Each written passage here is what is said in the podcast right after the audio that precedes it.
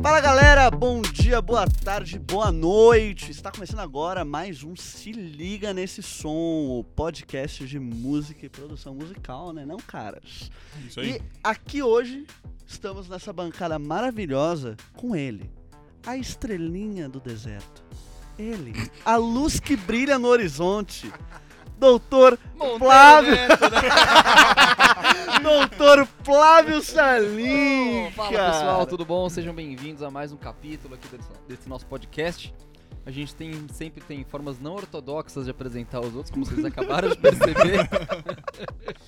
então eu vou passar a bola pra ele, o único, inenarrável, o Inoxidável. percussivo, o Percussa Z. Salve, salve, rapaziada. Tamo aí mais um episódio. É, se acomodem, sentem-se, é, pega aquela cervejinha, pega, pega um livro também, que vocês vão ter bastante coisa pra anotar aí, bastante informação da hora que a gente vai passar aqui hoje. E nosso convidado de ouro aí, né? É, o homem. O brabo homem. da rádio, né? É, então. Ele o- mesmo. Um idealizador desse podcast, né? Porque É, sem ele você não estaria aqui, não é então. É, de certa é forma, verdade, né? é De verdade. certa Diretamente. forma, Miyagi Deste ponto de vista, Nesse ponto de vista, é ele, um cara com mais de 30 anos de profissão de rádio, não é mesmo? Não é, Monteirão? é isso mesmo. Monteiro Neto. Primeiro, Monteiro obrigado Neto, ele a mesmo. vocês pelo convite. Palmas, obrigado ao palmas. Renato, obrigado. Palmas pra vocês. Porra, a gente que agradece então, a nesse projeto, que é um projeto que eu gostei desde o início, quando o Renatão me disse, Renato é meu filho. Ó, Eu sou o Monteiro Neto, jornalista, radialista, professor, metido a cantor de vez em quando. Ele não suporta. Não mesmo. O tio do pavê que conta certas piadas A gente inadequadas. precisa de um tio da Sempre família, no né, Natal. Até então era eu, tio. Até- Detalhe, hoje, hoje Com Hoje temos detalhe, um tio um pouquinho- É. passo o cetro. Com 57 anos, eu digo pra vocês que duas coisas acontecerão com homens e mulheres. Homens serão tios do pavê mais tarde, e mulheres serão sogras, o que nós nunca seremos.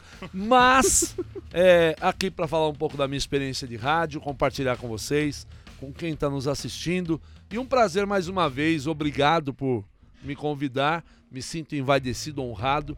E no que eu puder aqui é, colaborar com um pouco mais de informação, de histórias, porque dizem que o- a idade traz cabelo branco, barriga, óculos, histórias e mais uma dor na coluna, segundo nosso amigo russo.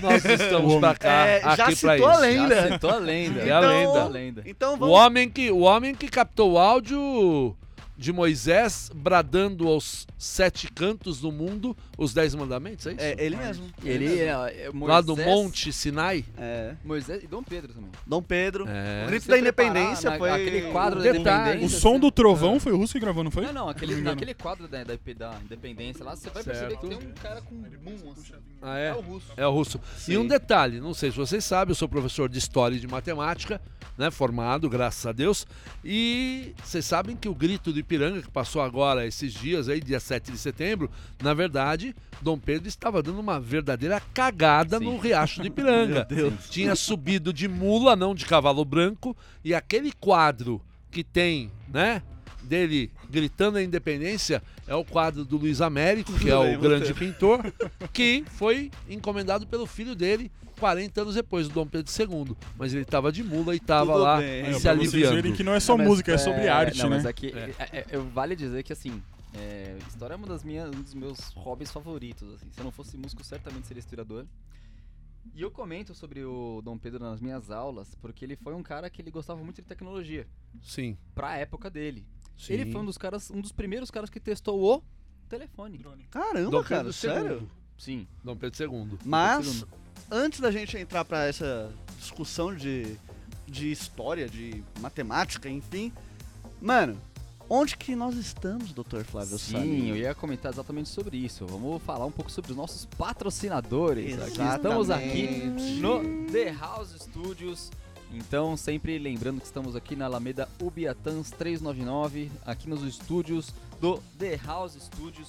Pra você, Especificamente. banda na- que tá procurando aí lugar pra ensaiar, lugar pra fazer suas produções, quer gravar o EP da sua banda, quer gravar o álbum da sua banda, quer gravar o seu clipe, venha falar conosco, conosco, com nós. Com nós. E hoje, Fala com nós. Especificamente, estamos conosco. aqui na sala Harman Pro. Então, Sim. muito obrigado a Harman aí. Muito obrigado. Ótimas gente. caixas JBL aqui.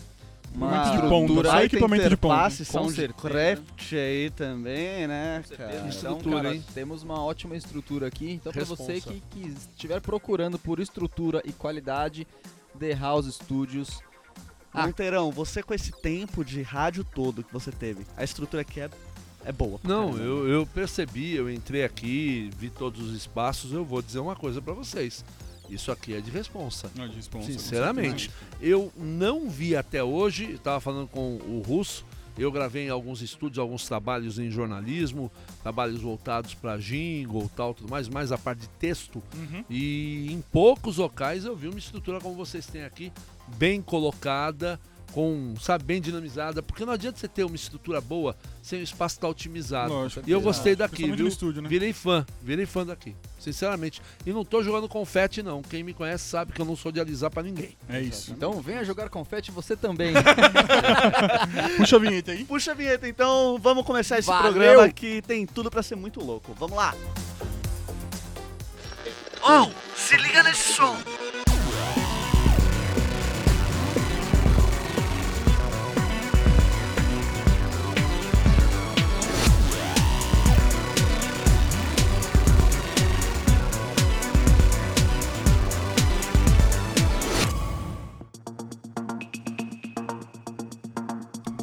Voltamos aí.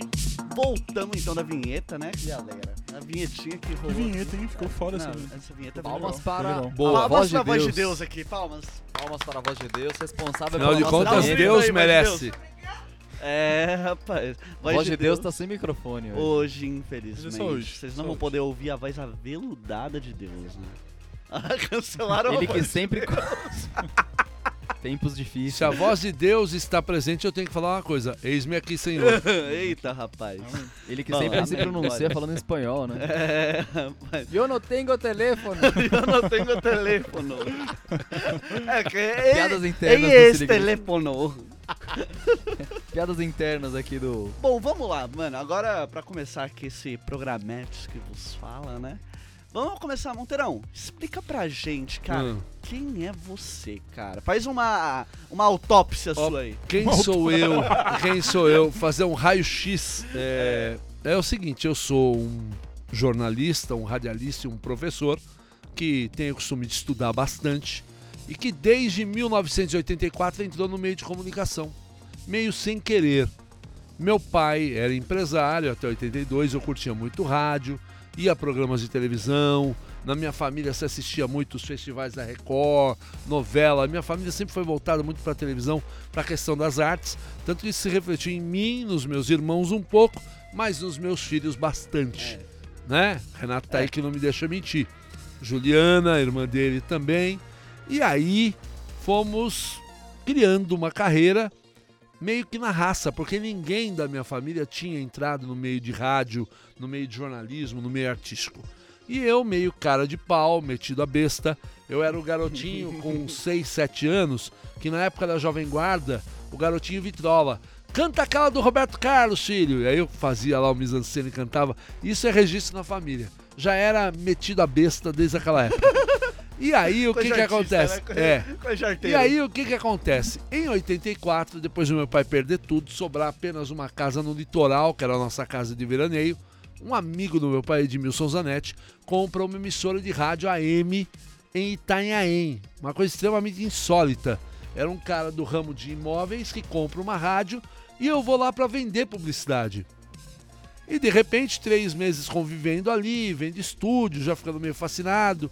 Eu era um cara que, por um exemplo, aqui com 17, 18 anos, eu visitava as rádios de São Paulo na Paulista, Rádio Cidade, que já não tem mais, a Rádio Jovem Pan, que ainda tem, para pegar adesivo, para promoção. Quando em 81 o Queen vem pro Brasil, eu ganho uma camiseta da Jovem Pan, não, desculpe, da Rádio Cidade, numa promoção da Lightning Bolt, que era uma grife da época, Queen, show no Brasil. E vou pro show do Morumbi com a camiseta com uniforme Adidas e que chute. Pra quem não sabe o que é que chute, É, vocês sabem É? que é Não, É, sim, eu sei, sim. eu sei. sabe o que é, A né? gente tem a... É, é, um- vocês é um jovens. tênis da Agora a época que se o comprava. É, é que a, a É. gente tem hoje em dia uma coisa que chama internet que a gente pode descobrir essas Então, coisas. Não, então um procurem o que é o É, que chute que vocês vão ver o que, é o que chute. A nossa época o popular era Total 90. Total É, 90. total 90. É, eu tô com 57, tô um pouquinho mais velho que vocês, Pouca coisa. pra falar assim delicadamente. Mas aí é, eu curtia muito música, eu sou fã de Queen, eu sou fã de Julio Iglesias, eu sempre fui muito eclético. Eu Uhum. ouvia de é, o pai do do menino lá, do ai caramba, Culkin, brincadeira. não, não, o pai do o João Nogueira, o pai do Diogo Nogueira, eu curtia é, esses sambistas, curtia Clara Nunes e ao mesmo tempo curtia ACDC, curtia Iron Maiden e ia por aí. Aí eu pego e vou trabalhar na emissora de rádio. Chegando na emissora de rádio, fazendo a parte de publicidade, três meses depois, já meio assim, entrosado com todo mundo. Chega num sábado, eu sou chamado pelo seu Júlio César, que era o diretor artístico, fala assim: Você já fez algum programa de rádio, garoto? Falei: Não. Tem vontade? Tem. Então você vai fazer hoje à tarde, das duas da tarde às seis. Assim, na Porque lata, faltou É o uma obrigação. Mas como? Eu tomei um susto ao mesmo tempo, fiquei envaidecido. Fui pro estúdio às 10 da manhã, comecei a ser treinado e entrei pela primeira vez no ar. E aí não saí mais. Aí eu, em 84, faço a minha pequena, pequeno início de carreira lá. Vou fazer o meu primeiro carnaval como repórter de salão de festa, que eu tinha vendido a publicidade para um clube. Então vamos lá transmitir com transmissão externa, com todo aí. mundo. E aí o que que acontece? Quando a minha família volta pra cá, pra Santo André em 85, eu vou buscar formação. Aí eu fui buscar fazer a faculdade de comunicação, faculdade de jornalismo, que eu entrei lá na Bras Cubas, em Mogi das Cruzes. E aí eu ia procurar emprego em rádio e nada de emprego. E quando tinha emprego, a primeira coisa é aí, tem DRT? E aí, tal, tudo mais. Você trabalhava, não recebia, tomava um calote, recebia menos. Aí em 87 eu vou fazer o curso do Senac de radialista. Do Senac Vila Nova, ali na frente do Sesc Vila Nova. E quem vai ser meu professor? Meu professor vai ser o César Rosa, que fazia o São Paulo by Night. Foi o russo, seu É, professor. não, russo. meus professores. É, não, não é o russo. Meus professores. César Rosa, do São Paulo by Night, da Jovem Pan, que era o grande programa, né? E aí outros professores tal, faz três meses, tiro o meu DRT e começo a trabalhar registrado. Boa. E aí vou para as emissoras de rádio registrado, tudo mais. E você permitia, por exemplo, eu vou para o ramo da música e vou para o jornalismo ao mesmo tempo. Ah, mas sem ser jornalista, claro, você tem dentro da categoria de radialistas o cargo de é, a posição de locutor entrevistador. Uhum. Era assim que eu era registrado na carteira para poder fazer jornalismo, fazendo faculdade, e tudo mais. E aí continuei, aí acabei entrando, me especializando muito no jornalismo político, na crônica política, fazendo polícia, fazendo cultura, fazendo a parte musical e de repente eu começo a me envolver com fazendo reportagem. Ah, garoto, você não quer ajudar a fazer uma campanha política? Ganha bem. Aí ia pra campanha, Aí depois começou. saía. E aí comecei a fazer isso Uhum. no jornalismo e fazendo jornalismo diário. Naquele jornalismo eu digo o seguinte: eu me considero um apresentador, me considero, mas eu me considero antes de tudo um repórter. O repórter de rua que sobe favela, que amassa barro no meio da, da, da comunidade, que vai ver o buraco, que vai ver a reclamação do povo. Você O era que o... né? Você era o É, Celso Celso Russomano. Russomano. Mais ou menos, é. Não, Mas não, não, não, Gil Celso Somano. tem amizade. É, Gil Gomes. Gil Gomes era nosso ídolo. É, Gil Gomes era o ídolo. hora. Até porque também tem um detalhe. Eu pe- queria fazer rádio FM, todo mundo queria fazer aquele negócio aqui, da- da- ZYI, Aqui agora, blá, blá, blá, blá. hora Tantas certa. horas- não, não era nem hora certa. Tantas horas e tantos minutos você fica com Tears for Fears, Crying for the Rain, pumba. Não, eu caí pro rádio AM, onde você tem que exercitar a sua capacidade de entreter a pessoa contando histórias, sendo tal comunicador. Não o locutor metralhadora que tem todo o valor, Uhum. que é um cara que faz um trabalho maravilhoso. Eu tenho grandes amigos. É, quem foi meu professor também? Beto Rivera. O grande Beto Rivera, que foi. Hoje deve estar na Gazeta, não sei. Então, quer dizer, eu tinha esses caras como meus ídolos, mas eu acabei indo pro Rádio AM, onde a gente faz contar histórias, onde você atende o ouvinte mais intimamente da, da seguinte forma, o que, que você está fazendo aí? E eu tenho histórias lá em Corumbá que o Renato lembra, É. quando eu fui dirigir a Rádio Clube de Corumbá, em Mato Grosso do Sul, em que eu comecei a fazer um programa de manhã, que era programa Monteiro Neto, que levava meu nome, que fazia um programa no estilo assim, um pouco Eli Correia, um pouco Rádio Revista Bandeirantes, com o Darcio Arruda, com, o, o- com outros grandes locutores, em que eu misturava, ao mesmo tempo que eu falava da novela que ia acontecer, é, eu entrevistava um prefeito, entrevistava um vereador, entrevistava o cara da comunidade de pescadores para dar um recado, aí falava do esporte e tudo mais, e você vai temperando isso. E quando eu atendia o povão que ligava, que é o mais gostoso do rádio, é isso, esse Verdade. contato, é, eu adotei uma coisa lá em Corumbá que me veio assim de repente, me falaram, ó, as pessoas têm um pouco de vergonha de falar. Como de manhã a dona de casa prioritariamente está aí, então a minha pergunta principal é: tudo bem? Qual o seu nome? De onde é que você está falando e tal? O que, que você está aprontando de almoço aí, minha querida? aí ela tinha o orgulho de falar que ela estava fazendo lá em Mato Grosso do Sul, se fala muito carne frita, que aqui pra gente é o bife, né? Hum. Aí eu tô fazendo uma carne frita, eu tô- tem espaço pra mim na mesa aí? Aí as pessoas Cria- ficavam. Criava intimidade, Você cria né? Quebrava, né? intimidade. Porque Então, quando entrava, um, quando entrava um ouvinte e eu não perguntava, a pessoa falava: Não vai perguntar o que eu tô cozinhando? Isso é um barato. né? já pegou. E eu brincava, gente, se eu for na casa de todo mundo, eu vou ficar um ano só comendo na casa dos outros sem trabalhar. Né? Então esse negócio do rádio, o rádio AM te traz dessa proximidade, de você, Sim. inclusive prestar serviço. Uhum. Eu fazia muito, sempre na minha carreira eu fiz muito isso de prestar serviço. O hospital precisa de sangue, vamos anunciar o sangue. O hospital precisa disso. Uma comunidade carente precisa de alguma coisa. Tem um episódio só para finalizar essa parte que em determinado momento é, crianças ali à fronteira da Bolívia, Brasil com Bolívia, e tem El Tigre, que é o local onde mataram o Che Guevara Uhum. né? Que, é onde, eh, que fica a mais ou menos 100 quilômetros de Corumbá. E três crianças tiveram problema de estarem dormindo numa cama, num barraco, e pegou fogo o barraco. E as crianças foram para Corumbá, que era o local mais próximo, para serem atendidas. Chegando lá, isso eu até me emociono quando eu falo. Chegando lá, elas precisavam de fralda descartável. E eu, o, o chefe da enfermagem do hospital, Paulo, que era um paulista que morava lá também, que virou meu amigo, ligou para mim e falou: Monteiro, nós precisamos disso. Falei: você vai entrar no ar comigo agora. Paulo, o que está acontecendo? Ele relatou tal. Falei: olha, é, por favor, quem está me ouvindo agora, se puder comprar um pacote de fralda e levar para o hospital, porque eu vou sair daqui, eu vou comprar dois pacotes e vou levar também. é, por favor, faça isso. São crianças que não tem ninguém por elas e elas precisam de fralda, porque elas estão com o corpo todo queimado. Cara, na boa, eu sei que no dia seguinte o Paulo me liga e fala assim: Monteiro, chegaram aqui 600 pacotes de fralda. Caramba, aí sim, hein? Ou seja, vai, vai, vai ajudar essas crianças e as outras que estão na maternidade.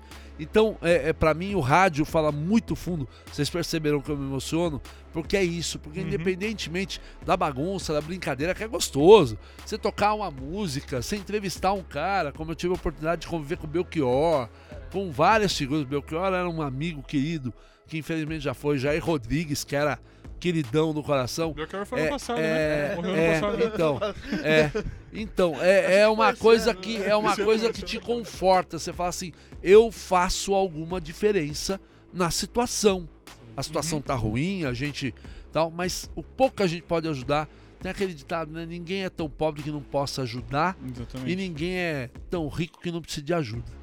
Então é bem É por aí. O rádio pra mim é isso. Não, e, acima de e isso é muito doido que refletiu muito na minha infância, né, cara? Porque, pô, por conta verdade. dele. Você usou as fraldas também, né? é, as fraldas que sobraram história, eu tenho algumas uma história tenho uma a história a gente já vai contar. Porque assim, cara, eu tive contato desde muito cedo com rádio. Tanto É. que eu cheguei a trabalhar em rádio também por conta dele e tal. Meu, eu cheguei assim, um dos melhores contatos que eu tive na rádio foi o seguinte, ele chegou, tinha acabado de falar um jogo do Palmeiras, tal, na época eu era palmeirense. Na época eu No gostava programa Monteiro é, no Neto. programa Monteiro Neto. Deixa eu só fazer um não, adendo. Deixa eu só fazer um falar. adendo pra você contar. Ele chegava na escola 15 para meio-dia. Meu programa terminava meio-dia. E o meia hora, o último bloco, era o programa de esportes. Uhum. Pra atualizar toda a rodada e tal. Uma segunda-feira, o time dele.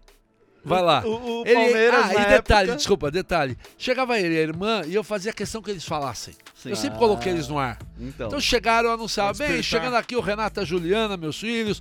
Bom dia, Renato, bom dia, Juliana. Eles já davam um bom dia. E aí começava o papo. aí começava, E aí vai. começava o papo, papai. papo vai, papo vem. Eu lá, o, pi- o pimpolho Renatinho. Chegou lá e falou: Ah, o Palmeiras perdeu ontem, né? Tomou um Renato? chocolate. Tomou um chocolate. O que, que você acha disso? Eu cheguei. Uma merda, né, pai? Ao vivo. Imagina Ao isso, vivo. imagina isso numa comunidade tradicionalista. Não, e detalhe, imagina se fosse hoje, nos tempos dos memes. É, seria meme. Eu Seria meme meme, na hora. Na seria hora. meme, cara. E assim, o meu operador de som, que era o Magrão, que era um ótimo operador, Ótimo. O Por- DJ aí, Magrão, é, né? aí é que tá o negócio. O sucesso de um programa de rádio depende do cara que opera. Aqui na live de vocês, se não tiver a voz de A Deus, voz de Deus. se não de tiver. Palmas e ó, de parabéns. Eu sempre meu menino. trabalhei Eu em todas, é em todas as emissoras que eu passei, em todos os locais, eu sempre valorizei os técnicos que trabalharam comigo. Sim. E o Magrão era um querido, a gente morava no mesmo prédio, inclusive que era do lado da rádio. Só, só Né? desculpa te interromper, É. mas pega essa dica aí, valoriza seus técnicos, Valoriza. tá? Valoriza aí todo o pessoal que Valorize, trabalha com evento, gente. com música. Porque o técnico pode técnicos. te derrubar ou pode te levantar. Já dizia Tim Maia. Já dizia. É, olha lá, olha lá. Tim Olha lá. Maia já falava. Já, já dizia, ô Santiago. Dá grave aqui, Santiago. Retorno. Creuzebeck. Cre- O Creuzebeck também. É, é Cruzebeck. Então é assim. E o, o Magrão era muito antenado. E o programa eu gostava de deixar ele dinâmico porque com vinhetas. Na hora que ele solta que merda, pai, já solta uma gargalhada. E, uma, e um, e um, so- e um no- no mugzinho. E um mugzinho. Então, e aí eu, é claro. Falei assim, é, criança é assim mesmo, Renato e Juliana subindo pra almoçar, mamãe tá esperando. né? Já, e vamos continuar. bronca, E né? vamos continuar, e vamos continuar. Agora é hora do Santos. Aí o cara soltava o hino e eu entrava cantando o hino. Agora quem dá bola é o Santos. Eu fazia essa introduçãozinha. Puta, devia ser Então, divertido, o né? programa engraçado. era divertido. O programa era divertido. E tinha os negócios. E onde eu passei sempre, eu sempre tentei fazer uma coisa diferenciada. Não que eu seja o melhor, que eu tenha ideias diferentonas tal. É, na Rádio ABC mesmo, foi uma rádio que eu trabalhei, que tenho muito carinho. é, nós fazíamos, nós tínhamos uma coisa chamada é, série de reportagens especiais. Então a gente fazia reunião de pauta com todos os estagiários, com todos os repórteres, distribuíamos os temas.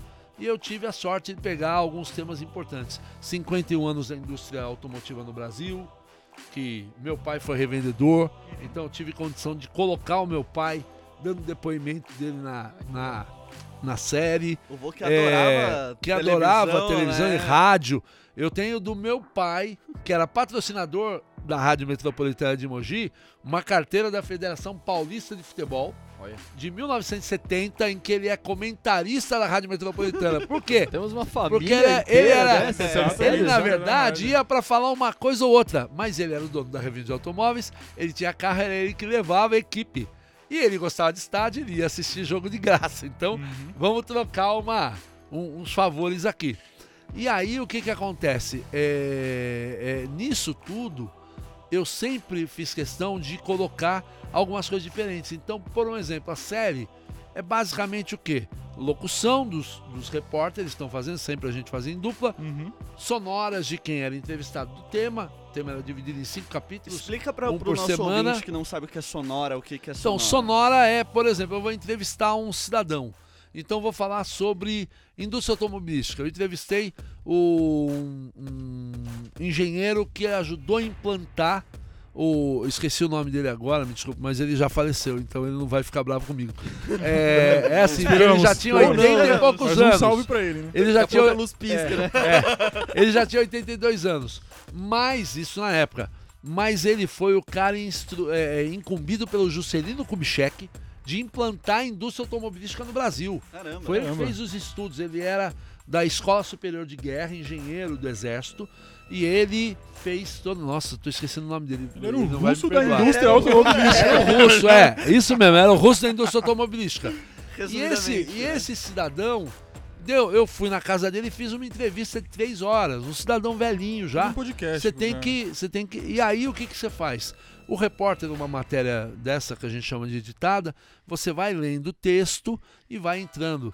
É, o segundo o cidadão tal, a indústria se modernizou na primeira década de 60. Aí entra a sonorazinha dele. Uhum. E eu colocava algumas coisas que eu coloquei uma coisa chamada rádio automóvel. Já que eu tô em rádio, peguei os locutores lá, pegava os estagiários, vamos lá gravar. Peguei um amigo Igor Bertolini, que faz aí propaganda em televisão, grava pra mim aí a vinheta, rádio automóvel. Tá, eu fiz uma vinhetinha bonita.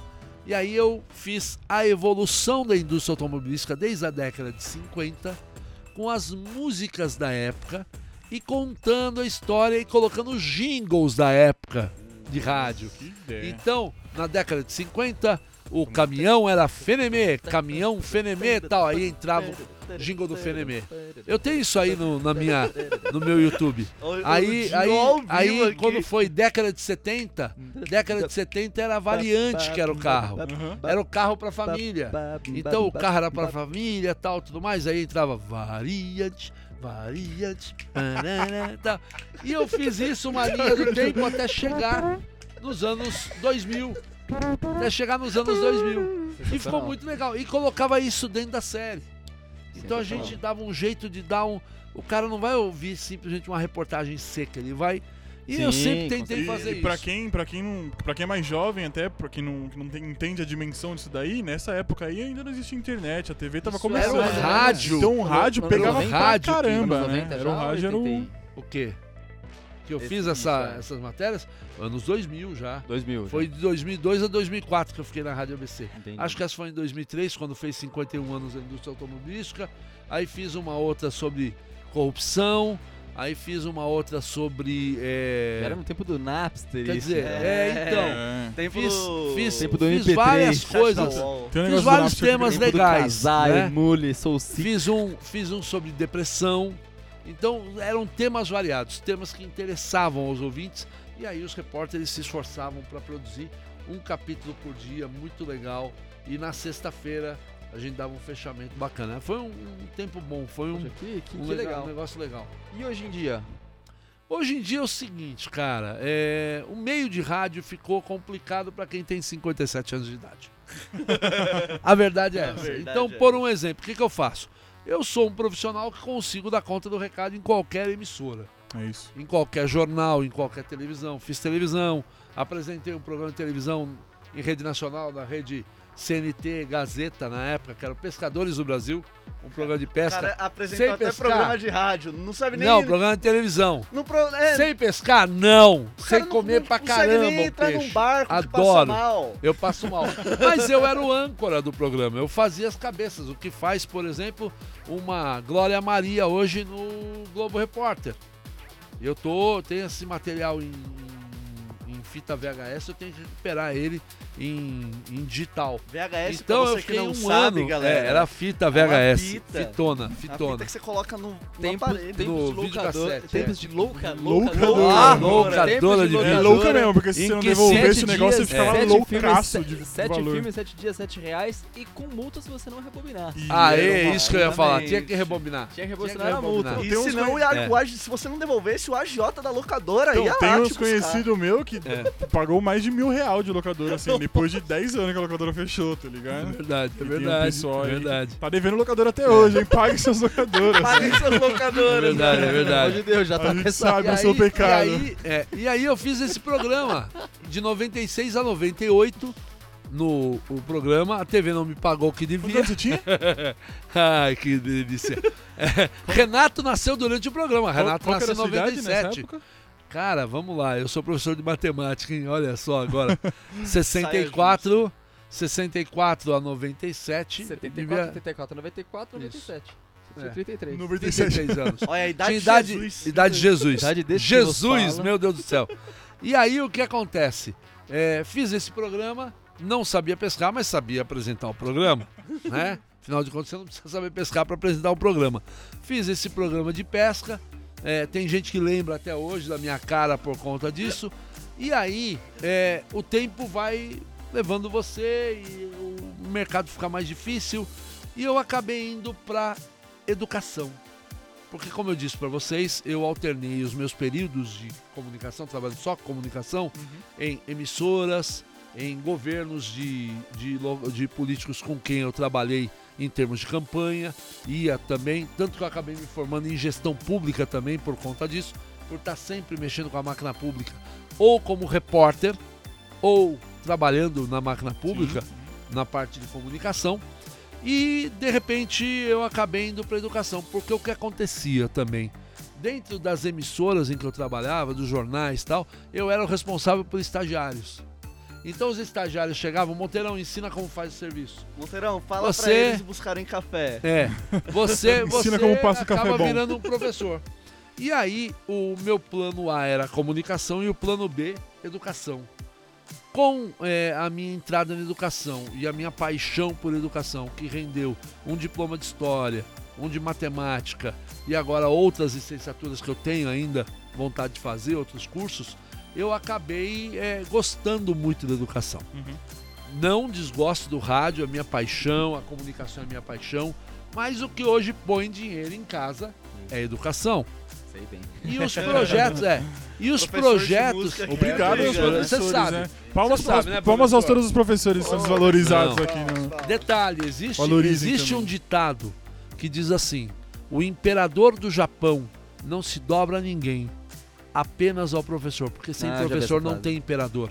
Eu já vi É essa isso. frase, É eu já vi isso. essa frase. Sem Sem professor não professor tem nada, não tem né? imperador. Tem uma outra historinha também de Tales de Mileto, que foi o primeiro matemático e filósofo grego que previu uma, um eclipse solar, porque Tales, na época, a mitologia grega era assim: ah, o mar e, e a Grécia é feita por ilhas, então o transporte fluvial é até hoje normal.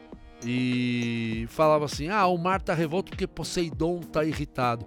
Ele falou: não. O Tales de Mileto é o cara que, o matemático criou a escola jônica, Uhum. que é a escola da observação. Ele começou, não, eu tenho que explicar os fenômenos da natureza pela natureza, pela ciência. E aí ele criou o teorema de Tales, que tem a historinha que ele é chamado e levado para o Egito. Eles eram pagos a peso de ouro. O faraó leva ele para ensinar o filho dele a ser faraó. Matemática, filosofia, ética, lógica, tudo mais. Uhum. E ele chega lá e o faraó resolve desafiar ele. Fala assim: tá vendo essa pirâmide? Era a pirâmide de Kelps que estava sendo construída. Olha para essa pirâmide e sem nenhum dado você me dá a altura, eu dou. Aí ele pega, tô me sentindo na aula, hein? É, eu tô dando essa matéria de no nono ano essa semana. musiquinha Telecurso Aí 2000, atenção, atenção meus alunos. Revisão. Ele pega, olha a posição do sol que incide na pirâmide É, e vê a sombra. Imaginei pela sombra mesmo. Aí o que, que ele faz? Ele pega e mede a sombra. Ele pede um cajado, uma vara. Ele coloca na mesma posição e mede a altura da vara e a altura do cajado. Uhum. Ele faz uma proporção. Uma. Aí ele diz o seguinte: é uma regra de três. A altura do cajado está para a sombra, igualmente a altura da pirâmide, que eu não sei que eu chamo de X, Y e Z, está para a sombra da pirâmide. Ele coloca ali, multiplica em cruz, aí ele vai ter a incógnita X, o valor da altura da pirâmide. E Aí o faraó fala assim: Imagina os caras. ele fez é. Tá ligado? Ele fez, ele fez isso em cinco minutinhos. O faraó falou, cara, você é fogo, pra não falar outra coisa. Agora Nem a, ferrando, gente, né? agora a gente É. entra aqui pro querido ouvinte e fala. O cara criou isso. E ele Você criou só isso. tem Ele que pensou. ler É verdade. e É. entender. E ele Famoso criou Clóvis. isso. E ele, Clóvis e Você atenção, não tem bril. a Bril, informação. bril. Bom bril? Informação, é. A informação. Ele criou isso 500 anos antes de Cristo. Se nós observarmos, nós estamos da criação do Teorema de Tales há 2.521 anos. E você não entende! Daqui a pouco o sol vai Ninguém- acabar e você não entendeu ainda. E ninguém desbancou a teoria, porque saibam que na ciência, na matemática, que é a ciência de todas as ciências, sem matemática não tem nada. A música, por exemplo, Com certeza. Pitágoras, os O pitagóricos, grid. né? É. É, Pitágoras é o Então, meu... Pitágoras foi o cara que pai da matemática criou, pai da da matemática, o cara que criou a música que normatizou, porque ele pegava uma corda, depois ele duas oitavas acima, duas abaixo, Ronaldinho história faz da, da matemática, conhecem, lembra? né? Hã? O videozinho do Donald no País da Matemática. É, eu passei essa semana pros meus alunos Eu sempre ano. passo pros meus alunos também. Eu passei, Eu passei pra eles. eu passei vocês, na vídeo de vocês. quarta-feira. Eu não lembro. Eu O que eu mais lembro é o tom, tom, semitom. É. Que por acaso É. tem a ver com a escala jônica. Isso. Eu ia até lá. brincar, essa escala jônica que ele falou tem terça, sexta, A sétima, maior. quarta, na quarta-feira, meus aluninhos do sexto E da escola, professor Rubens Moreira da Rocha em Santo André. Um abraço pra todo mundo, meus queridos amigos. Amanhã eu tô lá, viu? Ó. Sábado, dia de Amanhã, reposição. e é, é que esse programa é gravado numa sexta-feira, É, galera. no sábado eu tô lá, 8 horas das 8 ao meio-dia, com os meus colegas professores. Lembra aquela frase? O que você faz da Então- meia-noite às seis? É, é isso É aí. Então eu passei Donald no país da matemática, Isso é clássico. Né? Incrível. Eu passei pra eles, eles ficaram fascinados porque ainda vem o retângulo de ouro. Sim. A regra, a, a regra do retângulo de ouro que você observa na pessoa, nos prédios, aquele negócio todo. E porque Pitágoras é o pai da. Não, é Tales é o pai da geometria. E Pitágoras é o pai da matemática. É, ele fala de Fibonacci também Então, nesse, nesse- Fibonacci, é muito legal. isso mesmo. Aí o que que acontece? É, não, que agora é Ah, professor que imagina é, história agora. É, é Professor que imagina história, a gente vai ficar até amanhã. Então, então o que acontece? É, eu acabei indo para a educação e hoje eu atendo projetos com amigos. Então eu tenho vários projetos na área de política, na área de comportamento, na área de esporte, na área de música, que eu me engajo, né? Sim. Então eu tenho é, é assim, por exemplo, minha filha precisou de uma locução para um trabalho dela na faculdade, que era uma descrição narrativa de um museu. Eu fui lá, fiz a locução direitinho, vamos no ritmo, vamos fazer isso e tal. O trabalho foi, tirou nota boa, foi elogiado pela professora, e aí eu tenho que puxar a brasa para minha sardinha. Ah, olha lá, o síndico. A brasa pra Ah, minha professor, é, sardinha. é Eu coisa de vou velho. a usar essa. Eu É uso coisa essa. de velho. A Eu uso brasa É, minha abraço pra minha sardinha em que a professora fez essa. o Coisa de velho, seguinte né? comentário. Geralmente as, as- a- os áudios que descrevem museus, um percurso narrativo de museus, são chatos, são enfadonhos. Quem fez a locução fez uma coisa interessante que eu não parava de ouvir, não queria parar de ouvir. Então, me desculpem. é, Tá manjando do museu É, de ponta a ponta. o mercado está perdendo um bom profissional, mas a educação ganhou um ótimo professor. A gente, Oh, de- é. a gente deixa o contato Oh, aí pro mercado. Ó, eu tô vendo aqui que também que o meu colega de profissão também é fera. Parabéns pro senhor. Obrigado. Mas Manja pra isso, caramba. isso é legal. A gente falar de rádio aqui é legal pra galera ver que, mano, o meio do áudio, ele não é só Sim, música. não, Só com música, certeza, né? muito. Só o seu Spotify aí. muita- E É, posso é. falar uma coisa? Fale. As rádios, como os veículos de comunicação tradicionais, e graças a Deus hoje tem os podcasts, tem a internet. Eu sou de uma Essa época em cultura que da eu me rádio tá formei- voltando, né? É, eu me formei numa época que nós fazíamos tudo em máquina de escrever. Que não tinha, por exemplo, num jornal, você tinha uma linha de produção com inúmeros profissionais, inúmeros setores, e hoje eu edito um jornal inteiro, tipo Estadão, Folha de São Paulo, num computador. É só eu fazer texto, eu ter foto, tal, tudo mais. Então a coisa dinamizou muito. Ou seja, democratizou a comunicação. É. Sim. Antigamente, para fazer, por exemplo, na época do Pescadores do Brasil, a gente alugava para editar os programas uma ilha Playhack que era por hora e que era um preço assim descomunal. Então, com isso tudo, com a condição de, de, de edição e tal, possibilitou que a gente que não tem poder aquisitivo como esses caras têm, né, possa fazer o seu produto, possa chegar no consumidor final. Sim. Isso E- aí. E aí os veículos de comunicação estão todos hoje pela hora da morte. Eu tenho amigos meus que estão na Jovem Pan AM. Eu uma vez até consultei, ah, será que não tem um empreguinho aí pra mim e tal, tudo mais. Uns dois anos atrás falaram, Monteiro, aqui foi feito um acordo da seguinte forma: eu não demito ninguém, mas eu também não contrato ninguém. E aí começaram a demitir depois de um tempo. Então tá assim. Era só Três Tá dias assim, depois, hoje, você está Duas horas depois. Eu, é, eu, por exemplo, era contratado sempre, eu não vendia publicidade para ter espaço. Uhum. Eu era contratado como profissional. Eu tinha carteira assinada e tal. Hoje é tudo PJ. É. Se você não for PJ, você nem passa da porta. É. E cada vez mais está difícil. Por isso que para mim, eu, eu digo que resiliência, hoje essa palavrinha tão usada para mim é você se reinventar, é o que eu mais faço na minha vida, desde que eu me conheço por gente. É, mas é isso. E é bom, porque a gente sai da zona de conforto. Zona de conforto não gera nada. Nada. gente. Nada, Com nada. certeza. É, eu Toda falo, evolução a partir eu de falo fora bastante disso. sobre isso, inclusive pros alunos, né? Não sei se você, é, o quanto que você sabe, mas eles foram alunos do IAT. Eu sei que eles foram alunos, teus E- alunos, É, tudo sim, mais, é, não sei. sabia se você sabia disso. Sei, É. sei disso. E, sei. cara, e é bem isso que você falou mesmo. É engraçado quando você. É meio raro você conversar com professores, assim, né? E é legal como o professor é, sempre tem um mesmo DNA, assim. Eu, eu- Sim, eu sim, vejo algumas coisas sim, da minha metodologia no, pelo do que você contou, assim, achei, É. achei isso bem interessante. Começando por essa coisa do Donald no País da Matemática. Nossa, Achei isso maravilhoso. bem legal. Mas é, essa coisa de você ir se reinventando mesmo. Porque, há, sei lá, há coisa de dois anos atrás, eu era um professor de piano que dava uma aula particular de uma hora, olho no olho, e o aluno acabou. Certo. Um belo dia eu tava numa sala de aula com oito pessoas que não são tecladistas, não são Ok. pianistas, nem alguns não eram necessariamente músicos, Tá. né? de- Bateras de Black Conhe é, pura. Não, bateristas são músicos. Pera aí. É. E aí eu tava com uma aula de 3 horas pra 8 pessoas. Imagina a mudança de realidade. Você fala, meu. E pra melhorar. Nesse dia específico eu tinha um cara na mesma sala, assim, tinha lá. Tinha um metalheiro, tinha lá um cara lá tal, Certo. que já estudava um violão, não sei o que tal. Tinha um cara formado em regência tinha um rapper na mesma sala, na mesma mesa. Na mesma Caramba. sala. Você fala, Bem eclética.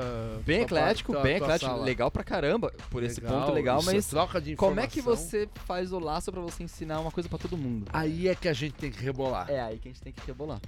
É. E aí rolou. Tem que rebolar. E rolou. Sandy Júnior, no sucesso de agora. Cara, e foi muito louco, porque, cara, isso cria uma casca que você ensina qualquer coisa pra qualquer pessoa. E outra coisa, deixa eu contar uma coisa pra você que me E apaixona. foi, desculpa te Ah. interromper, mas é uma coisa que você faz muito bem, mano. Então, Então, todos os méritos a você, parabéns. porque Obrigado, você. obrigado. Não, tá aqui o Obrigado, exemplo, obrigado. ó. Tá aqui o Você conseguiu Dois caras. juntar um, um monte de turista na minha sala e conseguiu ensinar todo mundo, cara. Cara, é. Você conseguiu Isso é ensinar bom, teoria musical, cara. É, mano, Pra mim, eu, tá eu ligado? só sabia Ó, que teoria musical era Eu vou te falar coisa. Eu vou te falar uma coisa. Era um Eu, desenho como de Tom, professor, fico Jerry. orgulhoso de ter um colega de profissão que faz isso. E ainda mais fez isso com meu filho, então eu te agradeço. É, olha lá. Né, professor Não, cara, meu filho. foi... Obrigado. E você sabe o que acontece? É assim. A educação é, é- é um negócio assim tão fabuloso, eu me apaixono toda vez quando eu falo isso, que, por exemplo, eu trabalho em escola pública. Trabalho em escola pública de periferia. Sim.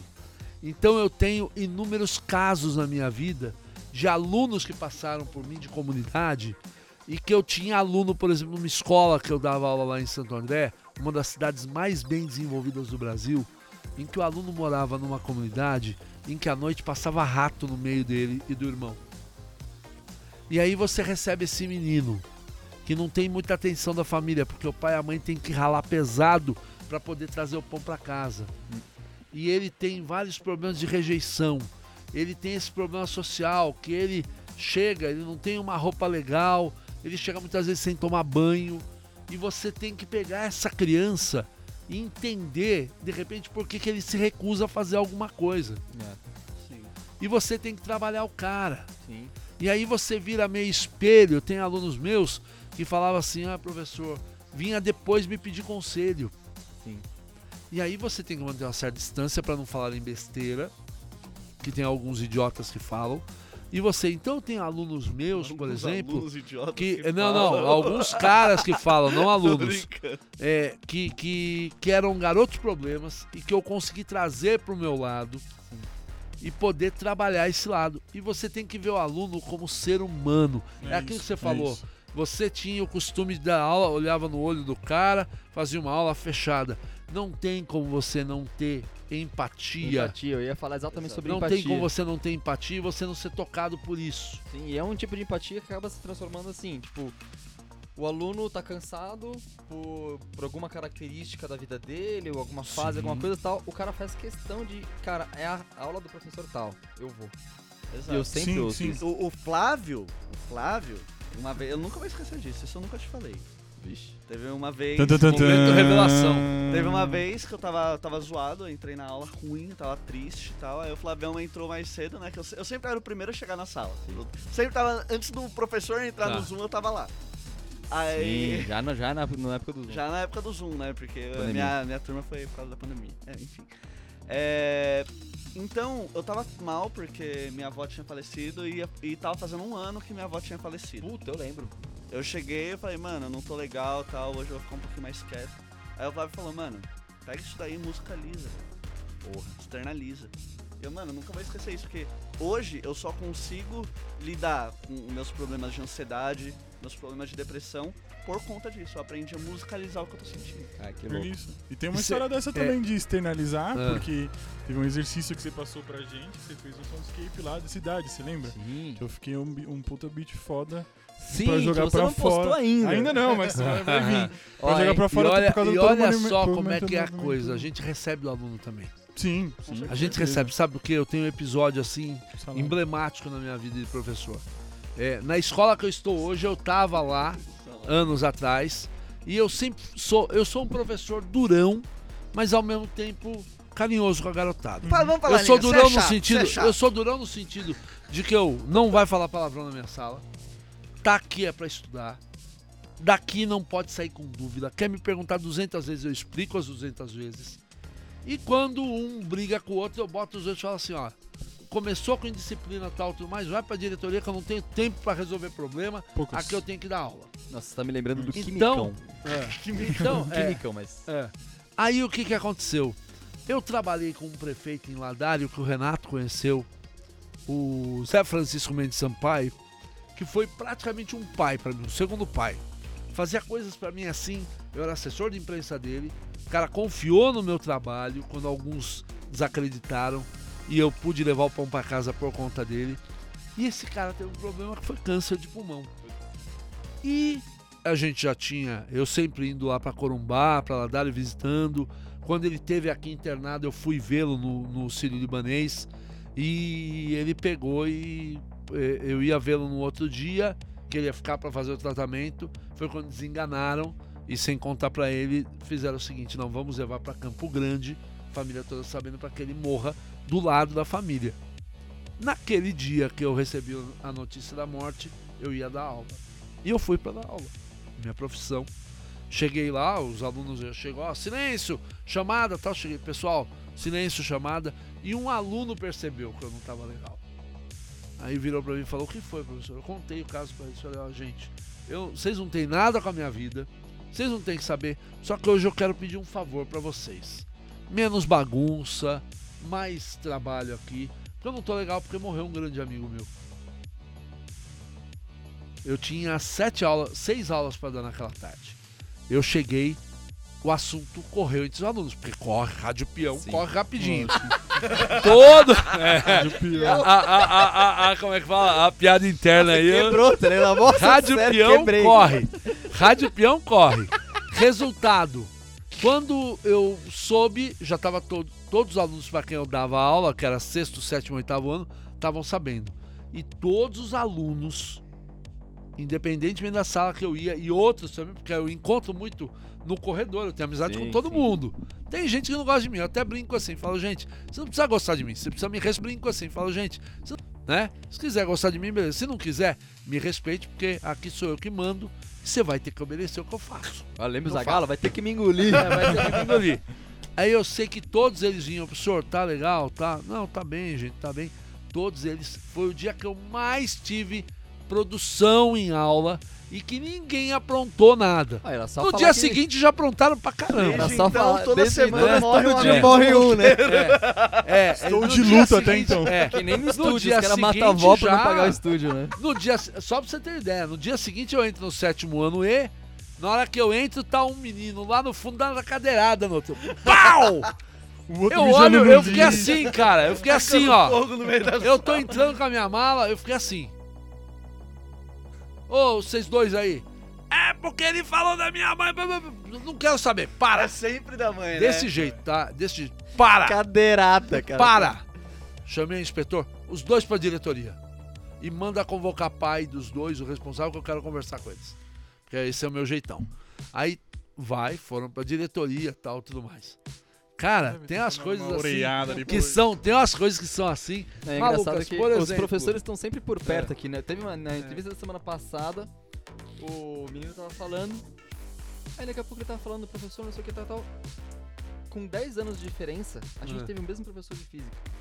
Ah, isso é legal, isso é ao legal. vivo, a gente descobriu ao vivo, assim. Certo, É isso é legal. sensacional. Isso é legal. Muito E aí tem, eu tenho uma historinha rápida que é, é eu entrei no sétimo ano e uma menina, é assim, é, eu digo que eu tenho cara de privada, porque toda vez que eu entro, todo aluno quer ir no banheiro, então eu devo ter cara de privada, devo ter cara de, né, Eu de tenho alguma cara de coisa. privada, por quê? Porque É. eu sou merda. É, eu ia pensar alguma coisa Também. assim. Ah, porque É. sem falar merda pra mim, coisa, eu ia pensar é. alguma coisa assim. Não, porque me vê, passa no banheiro, senhor. E você tem regras, você não pode. O cara quer sair da aula pra Eu tenho um passear. truque um pouco diferente. Aí- na, já- é. na verdade, assim, não vem querendo ir no banheiro, mas assim, Sei. ontem, aconteceu Joga ontem. xadrez. É. Ele tá no, isso aí tá no- deve estar no cortes aí, já deve estar no cortes já. É, tem a, o cardzinho aqui, né? Mas enfim. Hum. É, ontem eles estavam com uma cara de sono. Assim, é que eu dou uma aula mais pesadinha. assim, Certo, Uma aula de certo. 3 horas de teoria musical, os bichinhos saem mancando. É, meio, meio, Fritandinho. meio sortinho. Teve, Aí teve dia que os- até saí pra fumar porque não. É, tava então, teve dando. uma vez que ele se irritou, ele saía pra fumar, porque ele tava Quando irritado. você espreme É. o cérebro, eles reclamam. É, então. E existe uma, uma reação do corpo Certo, que quando tá com muito, muita informação, o corpo dá um shutting down, assim. sei. Tipo, dá um certo som, uma coisa assim e Sim, tal. sim, E eu percebo quando eles bocejam. certo. Quando o aluno começa a bocejar, eu falo, puta, pera aí. Vou pegar um pouco mais leve que tá começando a fritar. É certo. muito sério, isso é real mesmo. Sim. Eu- É, não, eu isso é verdade, isso é verdade. E aí, assim, quando eu vejo que já já tá todo mundo meio bocejando, assim, eu Ah, paro um pouco. Aí, tipo, eles nem percebem, mas eu, tipo, paro a aula, Certo. um pouco, uma bobagem, eu faço também. faço rir. Olha aí, ó. Olha aí, Pegamos a eu faço também. técnica. Eu faço também isso. E aí, tipo, uma piada, ele- quando eu vejo ver. que eles estão rindo, já sinto um brilho É. de novo, assim, no olhar deles. Vai, volta. Vai, acabou, acabou, acabou, acabou, acabou, volta. Certo. Aí eu vou tomar água. Tá, é, e eu vou tá porque eu certo. posso, eles não. Eles não, é. Mas Monteiro. E aí, só um detalhe. Aí eu entro lá e vou. Pessoal, silêncio, 40 capiroto na sala, né? Como diz aquele Diogo Almeida, capiroto baby. 40 capiroto baby ali na Oh. sala, esperando pra te fritar. E aí uma menina sentada aqui. Gente, silêncio, eu quero que todo mundo ouça a chamada, porque senão vai ficar com falta, tal, tudo mais. Aí a menina fala assim: é, número 1, um, Joana da Silva. Tá. Número 2, tal. Quem tem água? Com a garrafinha assim. Alguém tem água? Ô, menina, por favor, silêncio, eu tô fazendo a chamada. Tá bom, professor. Número 3, número 4, número 5. Quem tem água? Para, eu tô pedindo pra você parar. Sexto, sétimo. Quem tem água? Eu gritei, a Sabesp. Aí, professor, o senhor tá sendo grosso, a classe inteira cai na gargalhada. Falei, é verdade, a Sabesp tem água. E ela é a única que tem água. E se você Que perguntar mais uma vez, eu vou te mandar pra Sabesp. Antes vai passar pela sala do Eu diretor. era o aluno muito. Ficou quieto. Eu era bem retardado quando eu era, Ah. quando eu era aluno, assim. Tipo, os meus professores todos vão pro céu. Porque se fosse, na minha, época, se fosse na minha época, tipo, ah, quem tem água? Eu, Olha, água, água, água, mineira. água, mineira. Eu já ia mandar essa, Esse certeza. era eu. Eu era o, mu- o, o, o, músico, o cabeludo, o Certo, músico da é. sala, assim. Tipo, Não, a galera do meu eu- colegial me vê assim, fala, meu, você não mudou nada. a, gente, você se for, a gente se formou em 2005, você é a mesma Só tem um pessoa. pouquinho mais de testa. Um pouquinho, É, um pouco tempo, mais de tempo. tempo Mas, é cara, tipo, inexorável. não é. Sim, mas, cara, tipo, igual. Retardado igual, cabelo igual. Tipo, Meu, e, é, e é muito doido isso, porque assim, eu na época de escola, eu não era uma pessoa que gostava muito de frequentar as aulas. eu Eu até ia pra Eu escola. sei, eu sei. eu sei. Eu até ia pra escola, mas eu não gostava muito de frequentar as aulas. Mas é uma coisa que eu me arrependo. Estudem crianças. É isso. Mas, Monteirão, falar aqui com você o negócio, cara. Diga. Você trabalhou em rádio muito tempo, rádio, Sim. música, música, programa, programa, ia ter, ia ter aula, ouvinte, faça aula aqui. Ok. Aula MT. Depois a gente fala sobre o IAT, Depois galera. a gente fala sobre o IAT. Monteirão, fala aí pra gente, cara, três figuras que você. Pra, que a gente já tá chegando agora na nossa reta final do Tá. programa. Ok. Três figuras que você. Do meio da música que você entrevistou e foi inesquecível. Então eu vou contar três episódios. O primeiro, Belchior. Esse é, esse é Belchior. Começou bem, hein? Começou- Belchior é assim, eu fazia, bigode. eu fazia a rádio metropolitana, fazia faculdade de jornalismo e era profissional da rádio. E de repente chegou lá o Paulo Magrão, que eu não vejo há muito tempo. A última informação que eu tive é que o Paulo Magrão é cunhado do, do Mano Brown, do Racionais, Olha lá. e é o empresário Mano do Brown, queremos você é o aqui. empresário do Mano Brown. Eu não sei. pode- Eu não sei né? se- eu não sei se o Paulo Magrão- calma, que eu não tenho nem estrutura Eu não sei, é, Brown, eu né? não sei se o Paulo Magrão Aula, separou da, da, da irmã do Mano Brown, vai saber, né? A gente não sabe hoje. Mas eu não sei se ele continuou, mas um grande produtor me procurou lá, caiu na minha mão, lá, no, lá em Mogi, e ele produziu o Belchior. O Jorge Melo, que é outro cara que veio junto com o Belchior de lá do Ceará, Capinã, essas figuraças. Uhum. E eu conheci o Belchior. E conheci o Belchior pelo telefone. Nos meus programas. Então convencionou-se assim. Todo local que eu ia, toda emissora de rádio, todo jornal, eu tinha pauta com o Belchior. Eu propunha, ó, tem show. E aí, eu cheguei aí num show no, no Teatro Itália do Belchior, ser recebido por ele de uma forma carinhosa pra caramba. Obrigado. Você- aquele jeitão dele, o bigodão tal, obrigado. E cheguei aí uma vez na casa dele também. Assim, uma tarde show de bola. É, Jorge Melo também. Aí, Jair Rodrigues, meu Ó, amigo irmão. Cara, Meu amigo irmão.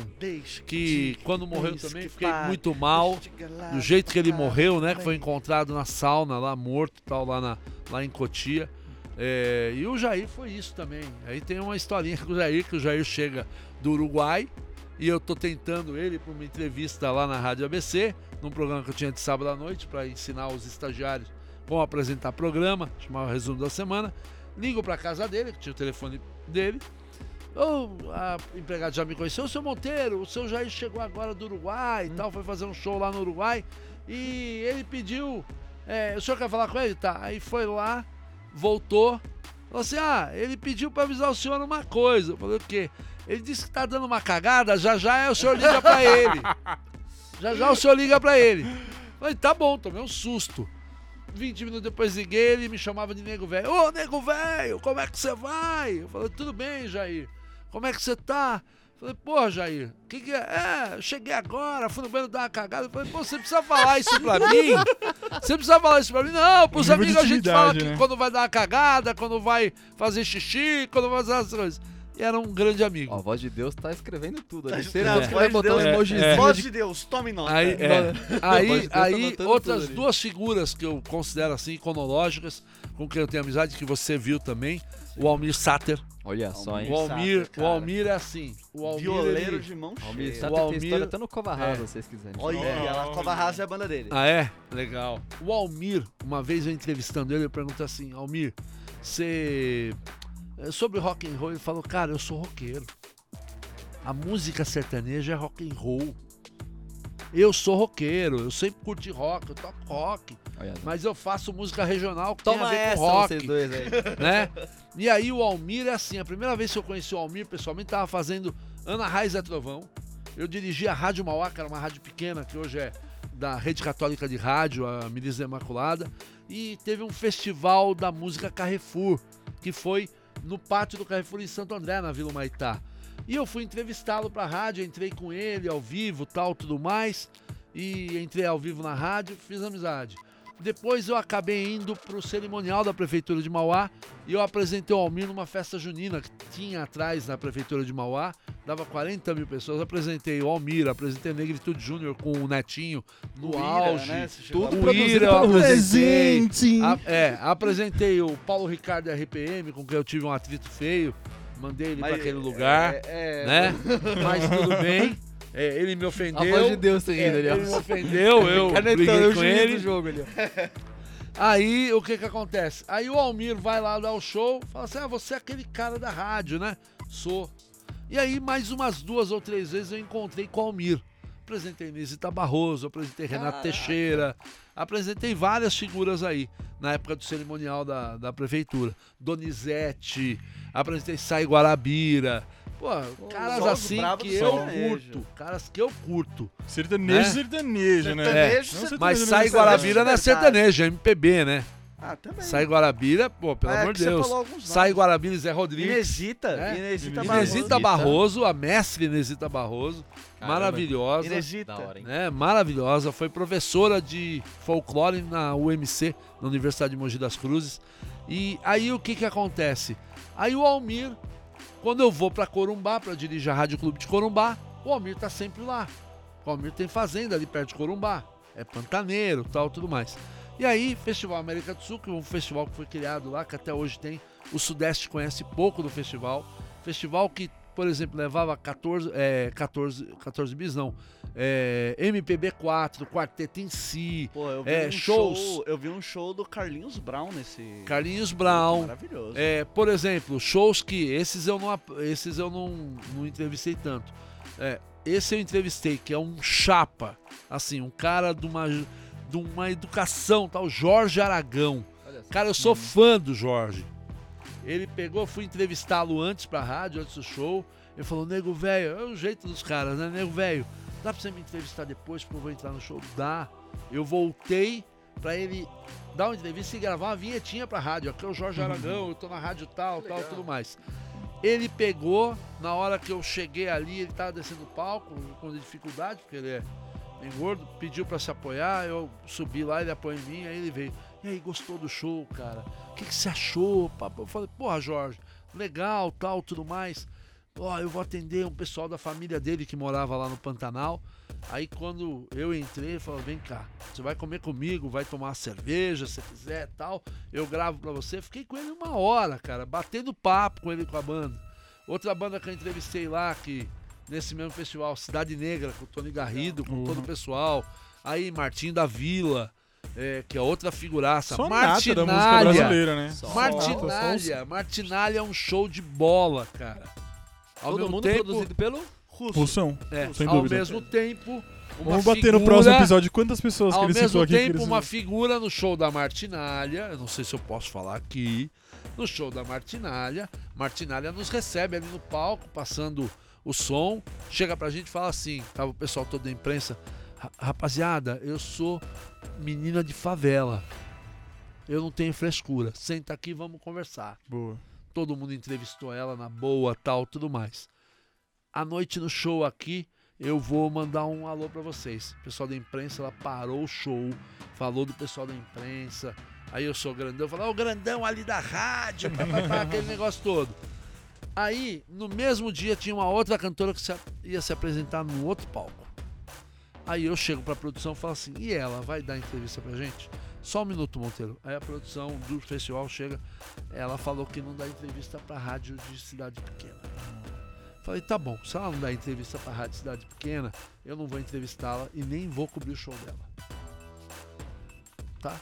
Aí o pessoal meio que me seguiu na onda tal, tudo mais. Isso era duas da tarde. Quatro da tarde, ligam desesperado pra mim e pros outros. Olha, ela disse, falando da repercussão. A própria Martinária tava no mesmo pé e falou, não pegou bem pra você. Ela pegou e quis. Eu não fui. Ninguém foi entrevistá-la, ninguém nem foi no show dela. Ficamos no show da Martinária.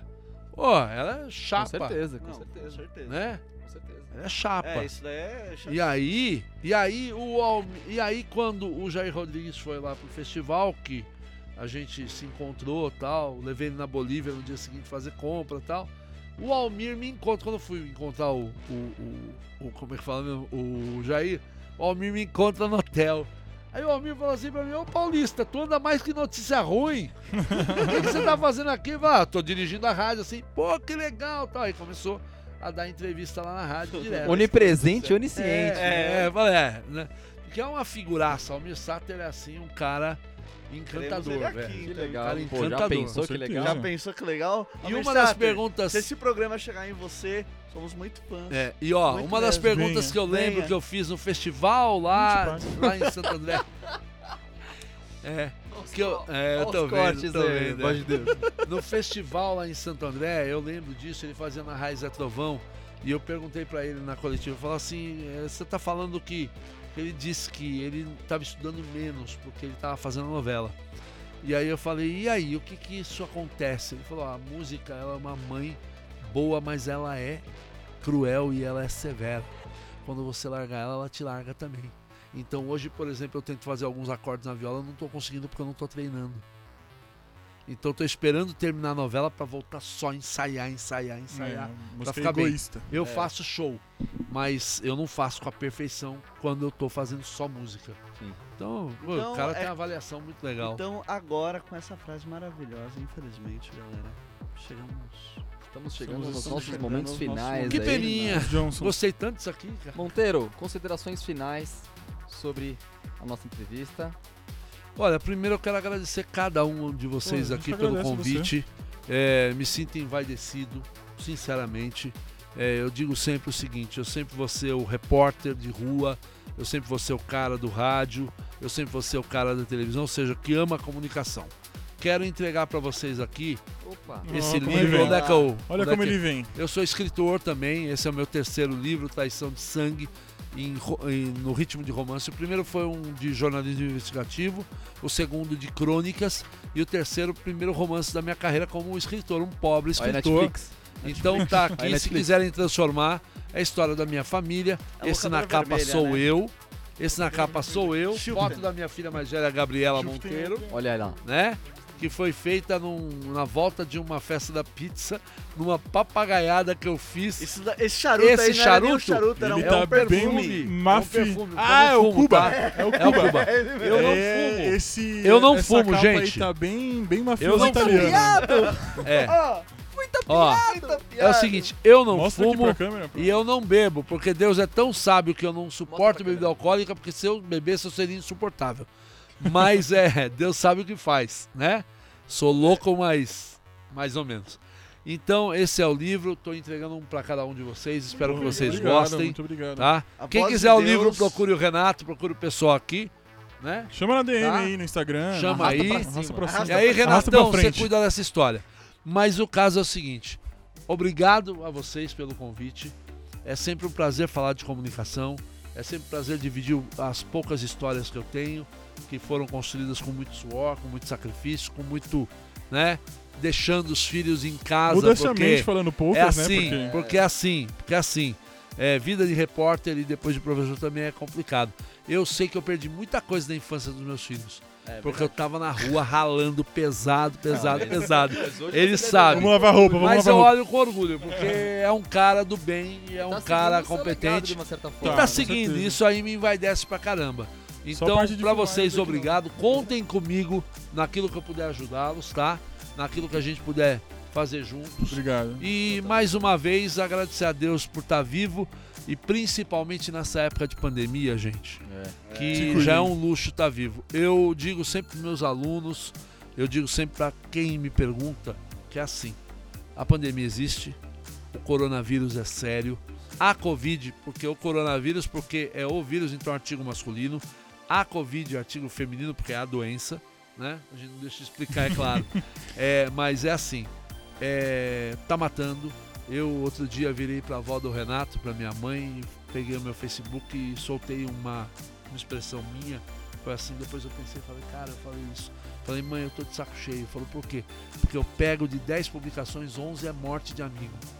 Eu tenho perdido muitos amigos queridos para essa doença maldita, tenho perdido gente. Eu tô vacinado com as duas doses da Lembrando Coronavac. aqui, galera, todos estamos vacinados, seguindo Sim. os É. protocolos, Sim, sim. todo Isso. mundo testado aqui. Isso mesmo. mundo- Temos eu álcool em tô, volta eu tô vacinado, É. eu uso minha máscara, eu dou aula. Na, na minha escola, o ambiente é seguro, porque os protocolos estão sendo seguidos. Uhum. e cada professor exige, é, mas vamos prestar atenção nos protocolos de saúde, vamos, é, sabe, ter cuidado, porque a vida é preciosa pra caramba. Verdade. E eu tô preocupado com outras pessoas, porque eu, se pegar a, a tal da Covid ou o tal do coronavírus, eu sei que a vacina vai fazer o meu quadro ser um pouco mais, mas não vai ser de hospitalização. Porque eu já falei pra tua mãe, Renato, que se um dia, Deus me livre, eu fosse hospitalizado e fosse entubado, era contar os dias pra ir pro cemitério, porque eu não tenho estrutura física pra aguentar aquela Não, porrada estrutura toda. Física, É, não, mas não tem estrutura Não física pra estrutura aguentar física, aquilo. sou eu. né? É, pra aguentar aquilo. Só a capa da gaita. Então, se cuidem, gente. É doença, é sério, a ciência tá aí pra isso. Vacina boa é a que tá no braço, pode ser de um ou de outro. É É isso. uma Aí, ó. idiotice esse uma negócio. Sommelier É de uma idi- vacina. não, e outra de coisa, é uma idiotice. Ele fala assim: ai, a vacina vem da China, ai, a vacina vem da Índia. Atenção, senhores e senhoras telespectadores. Toda vacina, o IFA, é da China, é do Oriente, é tudo igual. Tudo igual. Um abraço pra Dominante todo com mundo. 13 terceira. Um abraço pra todo mundo. Obrigado, viu, gente? A gente agradece aí. Gente agradece. Tem alguma rede social que você quer passar pra, pro, pro pessoal aí de seguir? Por favor. Monteiro Neto Garcia, Monteiro sem I, Neto com dois T's, tá aqui. Garcia, arroba. E aí é o arroba. Eu Não sei, gente. Eu uso essas coisas, A mas. gente vai colocar aqui embaixo. eu sou ruim, Ele a usa gente- o TikTok. Ele ah, eu uso o TikTok. TikTok, cara. Você Moderno, já viu moderno. TikTok? Eu tenho até um bigode que eu comprei postiço. É absurdo. Que eu faço é absurdo. imitação do É Belchior em homenagem ao meu amigo. Boa. Eu faço umas duas ou três dancinhas, não danço Não. muito porque eu sou gordo, então eu não danço, eu me remexo muito. Mas eu faço uns negócios legais. Eu faço negócios legais. Ah, a minha rede do TikTok é formada por seguidores quem? Meus alunos. É isso. Aí bomba. Até Não, porque se não mano. seguirem, Não, não, tomam nota desculpa. baixa. Olha lá. Desculpa. Desculpa. É muita vergonha alheia. Mas, galera, siga Flávio Salim, como te acham? Olá. Então, Flávio Salim, procura lá. É, dois L's, N de navio. Olha lá, e não é o Salim Faramalu. Oh. Salve o Salim, Flalim. Né? Salim, Salim, Salim está não, Salim saiu. Salim, fazemos qualquer negócio. Salim, saiu. temos Estamos Teclas aí, Ideia? tem, Teclas Ideias, tem Omnicode, tem Cova Rasa, tem meus outros projetos aliados aí ao Se Liga Nesse Som. Quem quiser curtir um synthwave, quem quiser aprender teclado ou piano, Olha quem quiser ouvir um heavy metal, só procurar nas redes aí. Eu vou procurar o Cova Rasa, porque pra mim a procura. melhor banda do mundo é ACDC. Opa, muito bom. Tem nada a ver. Não tem nada a ver. Heavy metal? Não é heavy metal? É, não tem nada a ver. Não tem nada a Tem nada ver. a ver? Não tem nada a ver. Mas Pode é heavy metal de boa Contamos qualidade? histórias. É boa qualidade? Sim. Então tá bom, É nessa. aqui que acabamos. Eu jurava que ele ia falar que a sua era a melhor banda do mundo, mas é o ACDC. Gente, eu, como é que eu vou falar que é a melhor banda do mundo se eu não conheço? Eu né? quero conhecer. Quebrou o menino aqui. Desculpa, a vida não é um jogo, mas eu perdi, galera. Eu perdi tudo. Tudo Percurso a Z. Então, onde que te encontram depois dessa pérola? Gente, Vamos lá em todas as redes sociais, lucas.zanzini e Eliantos Audiovisual. Tá aí jogando as peças nas ruas. Olha lá. E só pra vender meu peixe também saiu o cover hoje do Gustavo Neri aí, ó, que Olha eu produzi, aí, que a Eliantes grande produziu. Neri. Então dá uma olhada lá, há tempos, Gustavo Neri, cover do Legião aí. Tá? Renatinho, suas redes. Minhas redes, mano, Renato M Garcia underline no Instagram. Tem também a nothingmatters.prod, que é minha produtora de podcasts e de audiovisual em geral. Então, se você quiser aí fazer um seu podcast, E Com não certeza. esqueçam. E não esqueçamos aí também de citar menção honrosa aí a Escola de Música e Tecnologia. ia ter O que agora IAT que acabou, acabou de, de passar. do slide. Mas o Instituto de Áudio e Tecnologia que está é, ensinando aqui no o nosso curso do IAT, que está aqui também no The House. Ensinamos aí desde Music Business, teoria musical, mixagem, É um curso completo aí pra você que Um quer curso produzir. completo. Temos aqui veteranos aqui do IAT. Vai passar pelo trote. Vai, vai, vai, vai raspar a cabeça. Então, É, não necessariamente. É, não necessariamente. Cabeça, cabeça ficar Vai raspar a cabeça sim. então, mais uma vez agradecendo aí também ao IAT e ao The House pela, por, toda, por todo o apoio que tá rolando aqui também. Também agradecemos aqui a Sala Harman Pro pela, por toda a estrutura que está sendo usada aqui para fazer esse podcast. Então, basicamente é isso, galera. Muito obrigado por você que assistiu até aqui. E só mais um parênteses, as redes do Se Liga Nesse Som também, Se Liga Underline Nesse Som no Instagram e no Twitter. Twitter. E qualquer rede aí você procura se liga Se nesse Procura som. se liga nesse som nas Que redes. você vai se ligar nesse Tamo som. junto. Olha E se só. liga Olha nesse lá. som, né? Voz se de liga Deus, nesse quer falar alguma coisa? Ela, Ele a voz de é Deus isso falou, aí é isso apenas. Então, se é isso apenas, apenas é isso. E finalizando, Muito obrigado aí. beijos a todos. Beijos a todos. Beleza. Até o próximo EP. Até, galera. beleza, hein? Falou! Valeu! Tamo nessa.